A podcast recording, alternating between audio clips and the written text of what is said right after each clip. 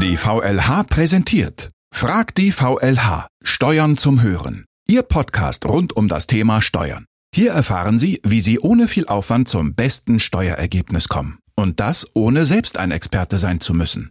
Steuern? Wir machen das. Frag die VLH. Ihr Steuerpodcast. Corona hat ja unser Leben komplett auf den Kopf gestellt, auch unser Arbeitsleben. Fast 20 Millionen Beschäftigte arbeiten im Homeoffice ganz oder zum Teil und die einen finden das sogar prima. Klar, ist logisch, man hat mehr Freizeit, wenn der Weg zur Arbeit entfällt. Für die anderen ist das allerdings Stress pur. Ohne Ruhe, ohne Ausstattung, ohne Raum und auch ohne Arbeitskollegen und ohne gewohnte Arbeitsabläufe. Auch finanziell hat das Auswirkungen und darüber möchte ich jetzt sprechen mit Anja Radeke. Frau Radeke leitet die Beratungsstelle in Hannover und ist Organisationsleiterin Nord der VLH. Mein Name ist Birgit Wädchen und damit herzlich willkommen zum dritten Podcast Fragt die VLH, Ihrem Podcast zum Thema Steuern. Frau Radeke, erstmal herzlich willkommen. Schön, dass Sie heute dabei sind.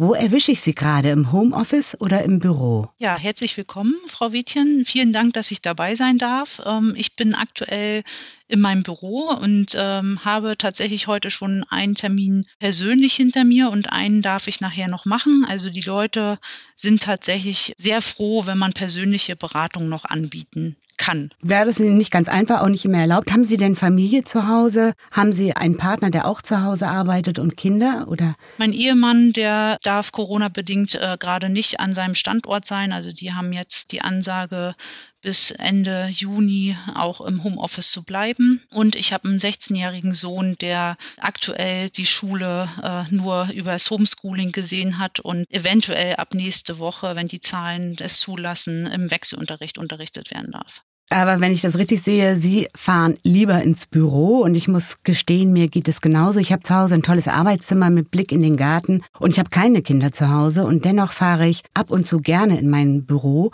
weil einfach der Austausch mit meinem Kollegen da ein anderer ist als über das Telefon. Und wie sieht das bei Ihnen aus? Hat denn Corona Ihren Arbeitstag irgendwie verändert? Ja, schon ein bisschen, ne? Also weil man muss sich halt auf viele Gegebenheiten einstellen. Also letztes Jahr war es halt auch am Anfang so, dass wir erstmal gucken mussten, wann ist unser Sohn zu Hause, wann kann der eine in das eine Arbeitszimmer. Es ist ja dann doch schon beengt. Also früher war es so, dass mein Mann unter der Woche gar nicht zu Hause war und nur einen Tag im Homeoffice und den Rest sonst in der Zweitwohnung. Und ja, dann waren mein Sohn und ich zu Hause alleine und ich bin tatsächlich erst letztes Jahr auch ins Büro ausgezogen, kurz vor Corona. Im Nachhinein sage ich, das ist das Beste, was uns je passieren konnte, weil wir einfach dann die räumliche Trennung auch haben und äh, nicht ja aufeinander hocken oder dann auch die Leitung zusammenbrechen, wenn alle drei dann irgendwie in einer Videokonferenz sind. Das muss man ja auch immer berücksichtigen, dass wenn alle Leute im Videokonferenzen oder Telefonkonferenzen sich befinden, dann auch einfach die Leitungen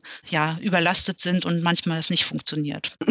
Sie ähm, haben zu Hause drei Anschlüsse. Äh, klar, wenn da alle online sind, dann wird das schwierig. Aber Sie haben auch gesagt, dass Sie Mitglieder gerne zu Ihnen in die Beratungsstelle kommen, dass es doch noch einen Unterschied macht. Ja, das macht einen großen Unterschied. Als es den ersten Lockdown gab, habe ich tatsächlich vier Wochen die Beratungsstelle äh, geschlossen, einfach der Sicherheit wegen und erstmal zu gucken, äh, wie geht das weiter und habe aber für mich festgestellt, da ist auch jeder unterschiedlich und ich kenne auch unterschiedliche Beratungsstellen, die es unterschiedlich handhaben.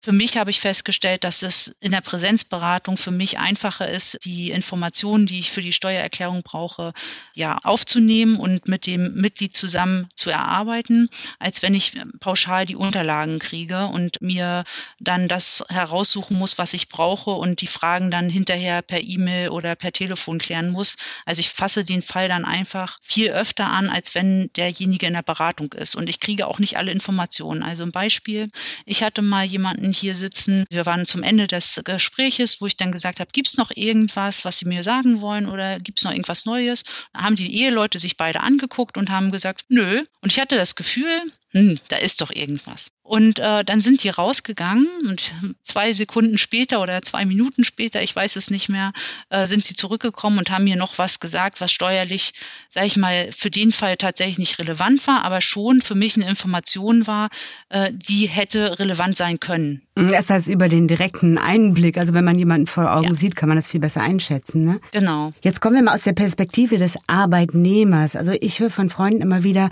boah, ich, äh, es ist mein Highlight der Woche, wenn ich mal ins Büro fahren darf, weil das ja streng reglementiert. Sie sagten ja auch schon, Ihr Mann, der darf gar nicht äh, vor Ort im Büro arbeiten. Und äh, zu Hause, da geht es dann vom Bett zum Schreibtisch, zum Sofa, zum Bett, zum Schreibtisch, zum Sofa ohne Abwechslung und das nun schon seit Monaten, das drückt ja auch gewaltig auf die Stimmung. Wahrscheinlich ist da sehr viel Disziplin erforderlich, um sein Tagwerk auch zu schaffen.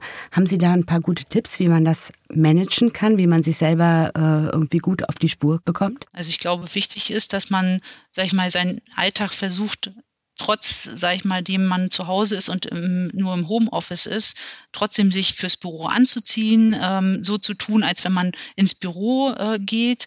Ähm, tatsächlich habe ich hier, wenn ich morgens mit dem Hund spazieren gehe, eine Dame, wo ich immer denke, die tut so, als wenn sie ins Büro fährt ähm, und fährt dann aber wieder zurück nach Hause. Aber sie hat dann einfach, ist rausgegangen, hat eine, eine Runde mit dem Rad gedreht äh, und setzt sich dann an den Schreibtisch und denkt dann, okay, ich bin ja zwar nicht auf der Arbeit, aber ich bin dann ähm, zu Hause am Homeoffice und kann so in den Arbeitsalltag starten. Und ich glaube, ähm, da muss man für sich selber gucken, Klar, viele gehen jetzt in die Natur raus, dass man wirklich auch Pausen macht, äh, mit den Kollegen vielleicht äh, wöchentlich äh, eine Telefonkonferenz macht, wo dann nicht nur äh, berufliche Sachen äh, diskutiert werden, sondern auch, sag ich mal, privat. Wie geht es dir? Ähm, was kann man noch machen? Äh, kann man irgendwelche Ausflüge ähm, organisieren, wo man mit Abstand draußen irgendwas machen kann?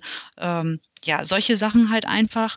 Und tatsächlich ja bewusst Pausen machen, denke ich. Und gerade weil ja nicht jeder im Homeoffice eine gut ausgestattete äh, ja, Arbeitsplatz hat, äh, mit äh, einige Leute sitzen am Küchentisch, wo man dann einfach sagt, okay, ähm, ich muss auch mal raus und aufstehen, weil ich kriege es bei meinem Mann mit, der sagt, manchmal kann er gar nicht auf Toilette gehen, weil er von einem Call in den nächsten geht.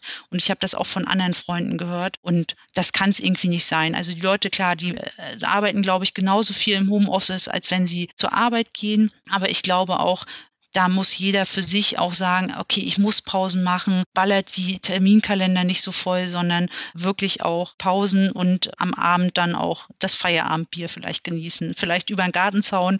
Wir haben sonst im Winter immer so einen kleinen Umdruck gemacht, wo wir alle gemeinsam dann äh, mal einen Glühwein und eine Bratwurst gegessen haben unter der Nachbarschaft. Das haben wir dieses Jahr oder Ende letzten Jahres dann so gemacht, dass wir über mehrere Gärten tatsächlich dann abstandsgerecht den Glühwein ausgeschenkt haben und es hat so einen Spaß gemacht und man hat sich einfach mal unter den Nachbarn unterhalten können. Also von daher muss man tatsächlich gucken, dass man mit vielen Freunden in Kontakt bleibt und telefoniert vielleicht. Äh, ich habe jetzt auch was Nettes gelesen, dass man alle Kontakte in seinem Telefon einmal durchgehen sollte, um zu prüfen, welche Personen einem was sagen und mit welchen man schon lange keinen Kontakt hat. Und wenn man Lust hat, den Kontakt aufzunehmen, dann sofort anrufen und wenn man keinen Kontakt mehr haben will, einfach die Person löschen. Und so räumt man dann sein Telefon auf und hat aber trotzdem nochmal wieder neue Kontakte geknüpft. Das fand ich ganz spannend. Mal gucken, ob ich das schaffe, mal zwischendurch zu machen. Ich wollte gerade sagen, Sie haben einige Punkte jetzt genannt, aber als erstes ganz wichtig, glaube ich, tatsächlich nicht in Jogginghose sich da so gehen zu lassen ja. und vielleicht Ziele setzen und Pausen machen, abends abschließen. Klasse, die, die Situation über den Gartenzaun, das kenne ich auch bei uns. Das äh, schweißt irgendwie auch noch ein bisschen enger zusammen manchmal. Das führt mich jetzt gleich zu den positiven Punkten. Vielleicht, was wir jetzt gelernt haben, vielleicht jammern wir auf hohem Niveau. Homeoffice hat ja auch einige Vorteile gebracht. Wir sind flexibler geworden.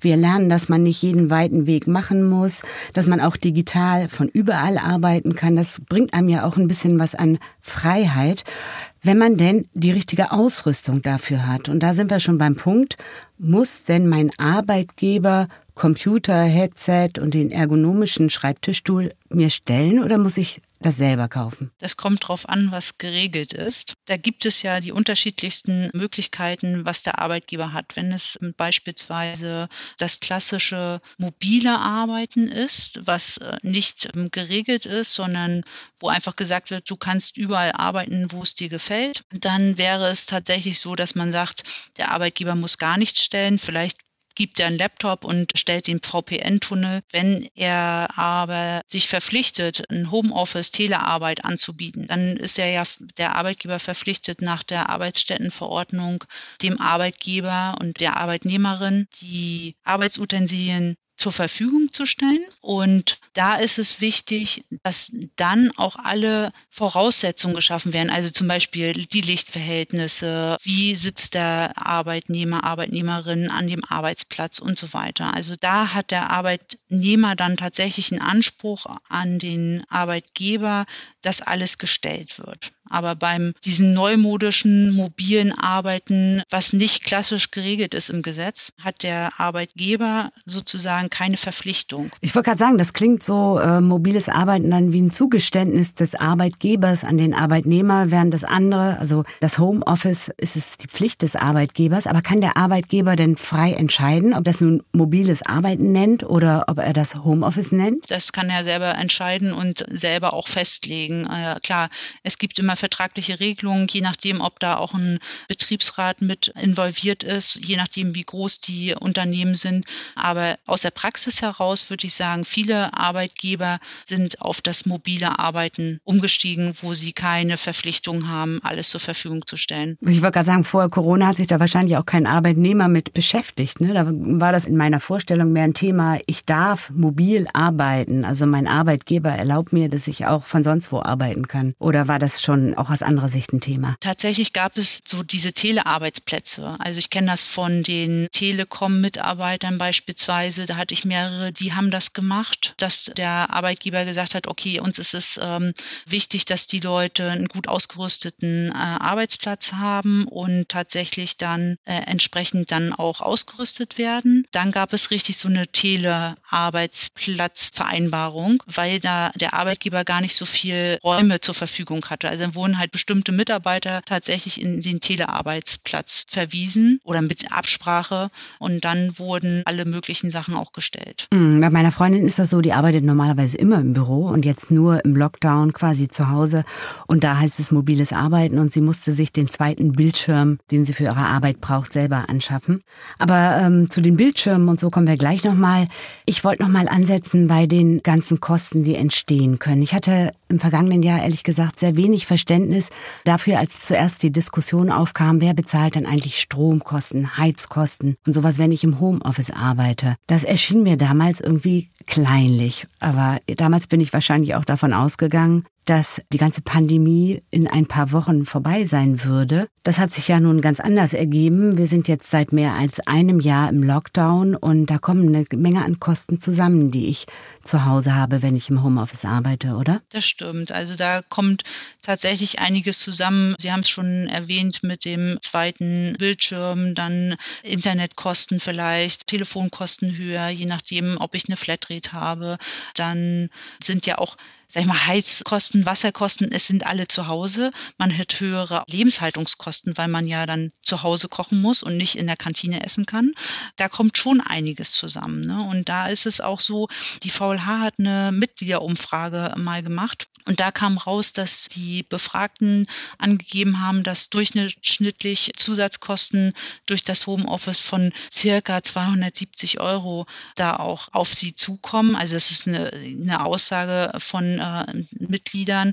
Und da kam so raus, dass man zum Beispiel, wie Sie gesagt haben, ne, zweiten Bildschirm, dann vielleicht ein Headset, ein Drucker, ein Scanner. Ich hatte hier eine Lehrerin, die dann, ich habe hier so einen Hightech-Scanner, die dann gesagt hat, oh, darf ich mir da ein Foto von machen, den muss ich mir auch unbedingt holen. Ne? Also solche Kleinigkeiten, das läppert sich tatsächlich zusammen, ne? was äh, an Kosten dann tatsächlich entsteht. Das ist eine ganze Menge, würde ich sagen. Äh, kann ich das denn irgendwie steuerlich absetzen oder ähm, kriege ich da irgendwie eine Kompensation dafür? Ja, es gibt ähm, die Möglichkeit, was die Bundesregierung geschaffen hat für 2020 und für 2021 die Homeoffice-Pauschale mit fünf Euro pro Tag anzusetzen. Also das heißt, da sind dann äh, die Kosten für Heizung, Strom, Telefon und so weiter alles mit drin. Zusätzlich kann man natürlich also den Bildschirm und äh, alle anderen Kosten, die direkt damit zu tun haben, also wenn man tatsächlich einen Laptop noch anschaffen muss, weil der Arbeitgeber da nichts zur Verfügung stellt, kann man den natürlich noch zusätzlich absetzen. Aber diese Homeoffice-Pauschale soll eigentlich diese erhöhten Kosten, Heizung, äh, Telefon und so weiter dann mit abdecken. Zumindest, dass man einen Teil der Kosten absetzen kann. Wer hat denn eigentlich Anrecht auf diese Pauschale und wie mache ich das genau? Wie beantrage ich das? Geht das irgendwie täglich oder macht man dann pauschalen Zeitraum? Wie stelle ich mir das vor? Genau, also die Homeoffice-Pauschale kann jeder in der Steuererklärung beantragen mit 5 Euro täglich, der im Homeoffice gewesen ist. Und Dafür brauchen wir für die Steuererklärung einen Nachweis, entweder über eine Arbeitgeberbescheinigung, wo genau draufsteht, in den und den Zeiträumen war der Arbeitnehmer im Homeoffice, so und so vier Tage. Viele Unternehmen haben das ja über das ja, Stempelsystem, Anwesenheitssystem. Äh, ich habe jetzt einen sogar gehabt, da steht richtig HO für Homeoffice drin, wo man dann genau sehen kann, welche Tage im Homeoffice verbracht wurden.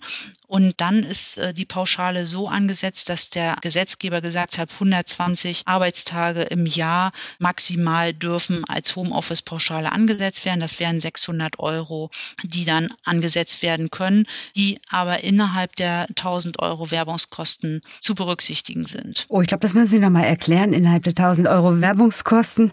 Es gibt ja eine Pauschale von 1000 Euro Werbungskosten und das hört sich erstmal sehr, sehr viel an. Kommen die 600 Euro denn da rein oder wie funktioniert das? Genau, also Sie haben ja beispielsweise bei den Werbungskosten Fahrtkosten, Fortbildungskosten und weitere Kosten, die Sie ansetzen können. Und es gibt eine Werbungskostenpauschale von 1000 Euro, die automatisch vom Arbeitgeber in der Lohnabrechnung berücksichtigt wird. Und wenn der Arbeitnehmer mehr Kosten hat, beispielsweise die Fahrtkosten, das Homeoffice jetzt, die Fortbildungskosten und dann über die 1000 Euro kommt, dann hat das steuerliche Auswirkungen. Machen wir ein Rechen Beispiel mit, der hat 400 Euro an Kosten für Fahrtkosten und die 600 Euro hat er ausgereizt mit der Homeoffice-Pauschale.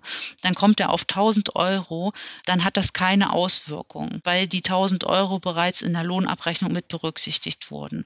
Er müsste quasi dann höhere Fahrtkosten haben, um dann tatsächlich über die 1000 Euro Werbungskostenpauschale rüberzukommen und in die Steuererstattung reinzukommen. Wobei ja beim Homeoffice, es wird ja von den Fahrtkosten wieder abgezogen Vergütung, ne? weil ja nur die Tage angesetzt werden. Genau, also man, man setzt die Fahrtkosten an, die man tatsächlich zur Arbeit gefahren ist und die Tage, die im Homeoffice waren, die zieht man natürlich bei den Fahrtkosten ab.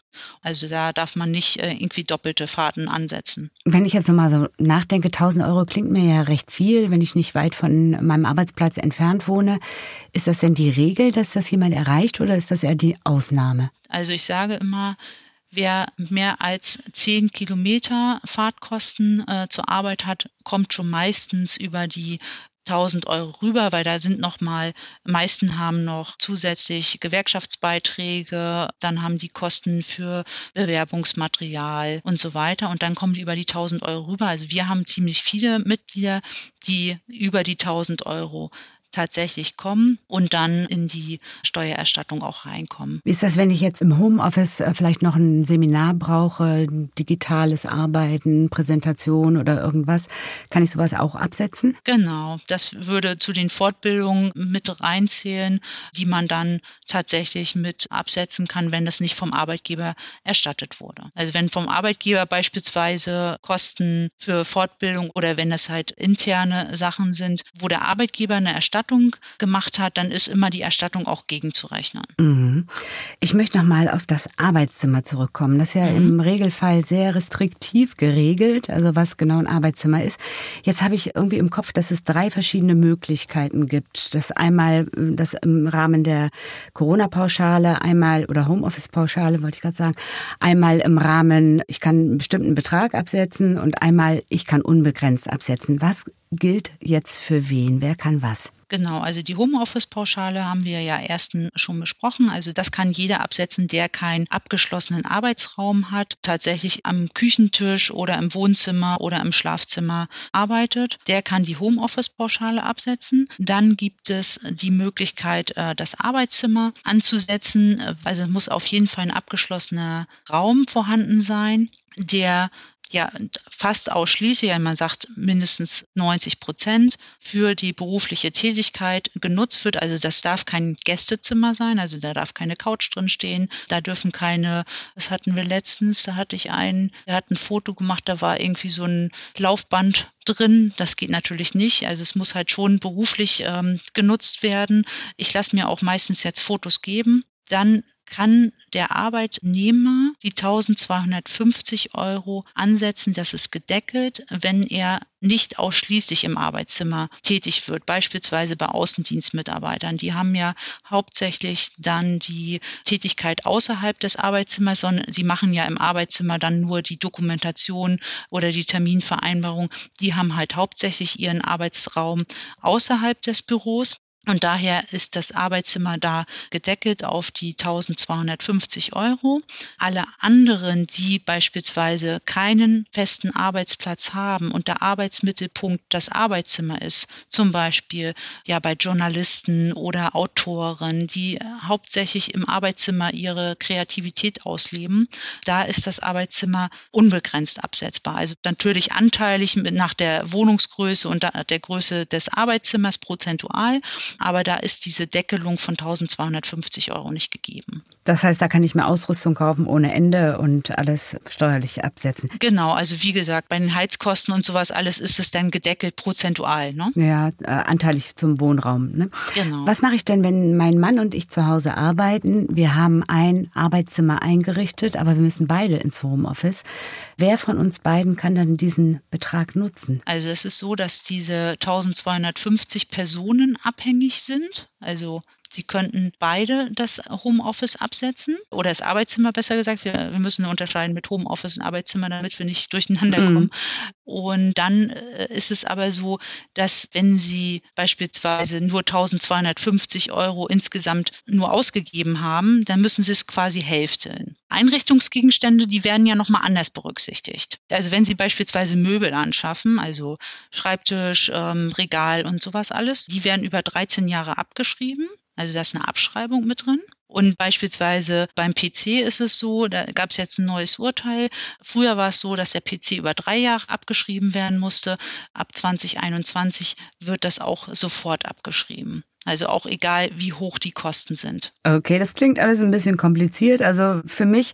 Deswegen sind wir ja da und nehmen das auseinander, wenn Sie in die Beratung kommen. Ich wollte sagen, ich muss nur Quittungen sammeln, möglichst alles dokumentieren, aufbewahren. Brauche ich noch irgendwelche Bestätigungen vom Arbeitgeber über Einrichtungsgegenstände? Gar nicht, ne? Nur über Homeoffice. Nein, genau. Also Sie müssen dafür sorgen, dass Sie quasi darlegen können, dass Sie das Arbeitszimmer eingerichtet haben, äh, mit welchen Gegenständen, wann Sie das gekauft haben. Also ich sage meinen Mitgliedern immer, bitte erstmal alles sammeln, wegschmeißen können wir hinterher immer noch. Es gibt noch den Corona-Bonus. Arbeitgeber können ihren Mitarbeitern 1500 Euro Steuer- und Sozialabgaben frei auszahlen. Ja, jetzt habe ich schon ganz oft gehört, ja, wer kriegt denn das eigentlich? Wer hat denn überhaupt ein Anrecht darauf? Habe ich ein Anrecht darauf? Oder ist das ganz freiwillig? Ähm, es ist so ein bisschen so eine Leistung, die keiner so richtig verstanden hat. Genau. Also ich glaube, als die Idee aufkam, da ging es hauptsächlich darum, dass die Leute, die im Krankenhaus arbeiten, in der Pflege tätig sind, dass die ähm, aufgrund der geringen niedrigen Einkünfte einen Bonus kriegen dafür, dass sie halt durchgängig auch gearbeitet haben. Und da waren für die schwerst Erkrankten äh, in der Corona-Pandemie und da hat man gesagt, okay, alle Beschäftigte in den Pflegeeinrichtungen haben gesetzlichen Anspruch darauf. Da gibt es auch von den Pflegekassen dann Zuschüsse für die Arbeitgeber. Für alle anderen Beschäftigten, die nicht in, der, in Pflegeeinrichtungen tätig sind, ist das freiwillig vom Arbeitgeber. Ich habe hier ganz viele tatsächlich sitzen, die sagen, ja, mein Arbeitgeber zahlt mir das nicht aus. Und dann sage ich so, ja, er muss es auch nicht auszahlen, wenn sie nicht in diese, in diese Kategorie fallen. Also es ist tatsächlich freiwillig vom Arbeitgeber, ob er diese Auszahlung macht. Und es soll halt für den Arbeitnehmer ja ein Danke sein sozusagen, dass der ja auch unter schwierigen Bedingungen dann tatsächlich tätig war. Ne? Also zum Beispiel mit Maske beraten oder die Friseure. Ähm, ne? Also von daher, ja, es gibt keinen Anspruch für die anderen Beschäftigten, außer für die Beschäftigten in Pflegeeinrichtungen. Ich wollte gerade sagen, mit äh, mehreren Kindern Fulltime zu Hause zu sitzen, ja. das ist auch eine ganz schöne Belastung. Nachfragen, das kann ja aber auf jeden Fall nicht schaden. Frau Radeke, zum Abschluss hätte ich noch ein paar Fragen an Sie, wie immer ein paar persönliche Fragen. Ihre erste Steuererklärung. Erinnern Sie sich noch, wann Sie die gemacht haben, mit welchem Gefühl vielleicht und was Sie mit dem Geld gemacht haben, was Sie ja hoffentlich da wiederbekommen haben? Oh, da muss ich nochmal zurückdenken. Also tatsächlich hätte ich jetzt gesagt, äh, da müsste mein Sohn gerade geboren gewesen sein. Und äh, ich würde mal so schätzen, dass ich das in Kinderklamotten eingetauscht habe, die Steuererstattung. Das war bestimmt eine sinnvolle Investition. Ja, das glaube ich schon. Ähm, gehören Sie zu den frühen Vögeln oder eher zu denen, die auf den letzten Drücker die Steuererklärung abgeben? Weil Sie sagen ja rechtzeitig alles einreichen bei Ihren Mitgliedern, aber halten Sie sich selbst auch dran? Ja, tatsächlich ist es so, dass mein Mann der erste Mandant sozusagen des Jahres ist, weil der immer schon sehr flott immer alles äh, parat hat, der mich dann auch dazu bringt, dass ich mich schnellstmöglich dann um unsere Steuererklärung kümmere und dann, ja, wir geben schon rechtzeitig ab, gerade auch, weil ja dahinter auch Krankenversicherung und die Rechtsanwaltsversorgung äh, hinter ist und äh, entsprechend auch die Belege haben will. Das heißt, Sie müssen selten was nachzahlen, sondern bekommen in der Regel wieder? Und das würde ich jetzt nicht so behaupten. Ich muss schon äh, öfter mal was nachzahlen, weil äh, tatsächlich man das ja nicht so gut steuern kann als Selbstständiger, mhm. wie man die Vorauszahlung macht. Also klar, ich versuche das schon zu steuern, aber manchmal kommen dann ungesehen Einnahmen auf einen zu. Da freut man sich drüber, aber dann tatsächlich hat man dann das Los, dass man nachzahlen muss. Aber ich weiß es halt vorher, ich kann es halt steuern, von daher ist alles gut. Also so mache ich das auch mit den Mitgliedern, dass ich sage, auch wenn sie wissen, dass sie nachzahlen, kommen sie frühzeitig, ich kann ihnen ausrechnen, was sie nachzahlen müssen und wir können steuern. Wir können genau sagen, wann gebe ich die Steuererklärung ab. Es gibt ja die Fristen für die Steuerberater Lohnsteuerhilfevereine, dass die verlängert ist bis zum 28.02. des Folgejahres, sodass ich auch sagen kann, okay, ich gebe im Dezember die Steuererklärung ab, dann kommt der Steuerbescheid im Januar und im Februar muss dann die Nachzahlung gezahlt werden. Und da greifen auch viele Mitglieder tatsächlich auch drauf zu. Er hat also viele Vorteile, wenn man sich da kompetent bei Ihnen beraten lässt. Ähm, Sie haben auch bestimmt einen engen Draht zum Finanzamt. Ähm, haben Sie noch eine Idee, was Ihre schönste oder was Ihre vielleicht schlechteste Erfahrung mit dem Finanzamt war? Wie man in den Wald hineinschaltet, so schaltet es hinaus, würde ich mal so sagen. Ich bin ja seit elf Jahren jetzt mit der Beratungsstelle tätig und ich habe nur gute Erfahrungen mit dem Finanzamt gemacht. Wenn man, ähm, sage ich mal, den, die Unterlagen so gut aufbereitet, wie man äh, es gerade kann und dann trotzdem nochmal Nachfragen sind und sich aber kümmert, dann hat man keinen Sachbearbeiter, der irgendwas Schlechtes äh, will. Also da muss ich auch mal eine Lanze für die Finanzbeamten rächen. Die äh, machen auch nur ihren Job und wollen das halt vernünftig äh, dann auch aufbereitet haben. Von daher habe ich tatsächlich keine schlechten Erfahrungen mit den Finanzämtern gemacht, wenn man da vernünftig mit miteinander zusammenarbeitet, funktioniert das alles. Wunderbar. Haben Sie schon mal jemanden richtig glücklich gemacht mit dem Thema Steuern? Irgendein Mitglied oder sich selbst oder Ihren Mann oder wen auch immer? Oder das Finanzamt? Also ich würde sagen, ich habe schon viele Mitglieder glücklich gemacht, indem ich halt einfach hohe Steuererstattungen auch rausgeholt habe. Oder tatsächlich dieses Jahr hatte ich eine Familie, die gesagt hat, ja, ich möchte mal gerne meine Steuererklärung machen, damit wir auf dem Laufenden sind, aber wir haben die letzten vier Jahre nicht gemacht und wir gehen davon aus, dass wir was nachzahlen müssen. Und äh, im Endeffekt habe ich dann vier Steuerjahre gemacht und die kriegen jetzt über 4000 Euro zurück und sie haben damit gerechnet, dass sie irgendwie 2000 Euro nachzahlen müssen. Und die sind sind hier schon glücklich rausgegangen. Das kann ich mir vorstellen, dass Sie da strahlende Gesichter sehen. Herzlichen Dank, liebe Frau Radige. Das war super spannend. Ich habe ganz, ganz viel gelernt. Es lohnt sich also, Quittungen zu sammeln und alle Ausgaben zu dokumentieren, dann alles einzureichen. Vielleicht nicht vergessen, bis zum 30. Juni könnte Ihr Arbeitgeber Ihnen noch den steuerfreien Corona-Bonus auszahlen. Vielleicht lohnt es sich ja mal, da einfach mal nachzufragen. Ich sage dann mal herzlichen Dank für Ihr Interesse und wenn Sie Infos zum Thema Kurzarbeit oder Steuerpsychologie wünschen, hören Sie gerne in unsere ersten beiden Podcast-Folgen rein. In der nächsten Folge wird es dann um Homeschooling gehen, auch ein ganz spannendes Thema. Bis dann also, ich freue mich auf Sie. Ja, herzlichen Dank für äh, das Gespräch. Ich freue mich auf die Zuhörer. Vielen Dank und auf Wiedersehen. Das war Frag die VLH, Ihr Steuerpodcast der VLH.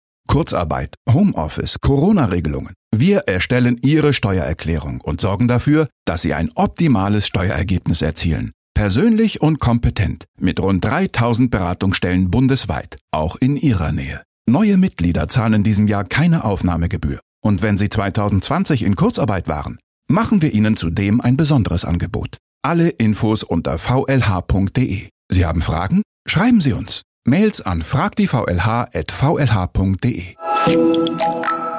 Wir beraten Mitglieder im Rahmen von Paragraph 4 Nummer 11 Steuerberatungsgesetz.